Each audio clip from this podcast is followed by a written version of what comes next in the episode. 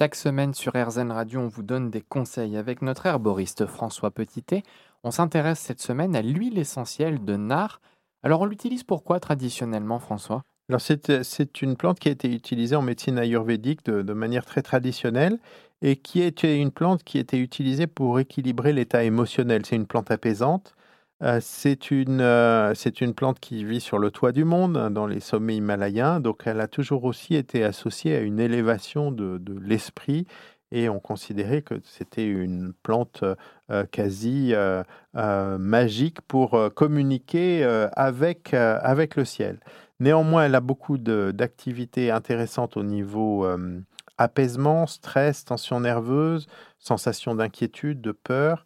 Euh, et donc aussi sur, sur le sommeil, favorise l'endormissement et favorise un, sommeil réparateur.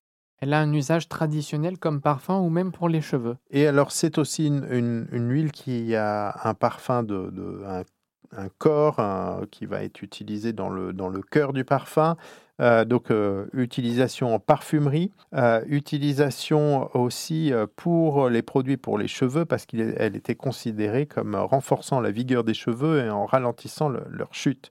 Mais il y a aussi d'autres propriétés intéressantes, comme des propriétés anti-inflammatoires cutanées, ou également pour calmer le rythme cardiaque. Elle est rare, on l'a déjà évoqué cette semaine. Du coup, pour l'utiliser de manière raisonnable, eh ben, quelles sont les recommandations et par exemple, est-ce qu'on peut la substituer dans certains cas? Eh bien, c'est exactement euh, ça le message qu'il faut passer sur l'huile essentielle de nard. C'est une huile essentielle qui est devenue rare du fait de la surexploitation de l'espèce qui donne naissance à cette huile essentielle. C'est maintenant une espèce protégée.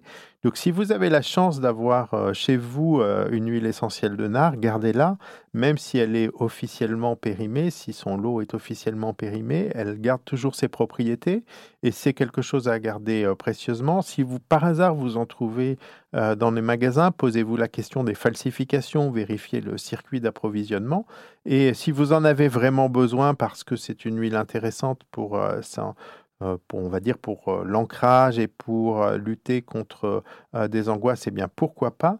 Mais si vous n'en avez pas, bah, tournez-vous plutôt vers d'autres huiles essentielles. Il y a plein d'huiles essentielles qui peuvent être des huiles essentielles de substitution et qui donneront d'excellents résultats. Si on reprend les, les, activités du nard, je vous ai dit anti-inflammatoire cutané, intéressant pour le psoriasis, mais on peut penser aussi au patchouli ou au cèdre, deux huiles essentielles qui ne portent pas atteinte aux espèces pour l'instant euh, qui permettent euh, de les obtenir parce qu'elles sont euh, facilement cultivables ou en tout cas en abondance sur la planète encore.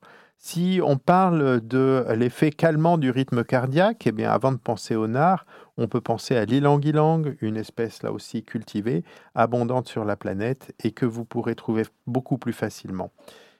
Sur les euh, problématiques de chute de cheveux, eh ben, là aussi, on a plein d'huiles essentielles qui peuvent être intéressantes. Par exemple, la baie Saint-Thomas, le romarin cinéole et le cèdre.